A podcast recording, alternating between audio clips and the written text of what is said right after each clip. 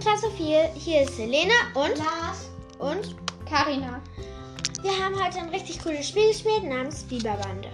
Da soll man ja eigentlich so wenig Punkte sammeln wie möglich, aber mir ist es etwas misslungen, weil ich hatte immer so eine 9 oder eine, äh, zwei 9 oder so. Und ähm, am, am Ende hatte ich dann am Endergebnis 94 Punkte. und die anderen, und das war mir schon richtig peinlich, weil die anderen irgendwie so 44 oder so hatten und nicht so 94. Hey, ich hatte immerhin fast 50. ja, okay. 37. Lars hatte 37, ich hatte 92, 94 und das war mir richtig peinlich, weil wahrscheinlich habe ich den Weltrekord dabei aufgestellt.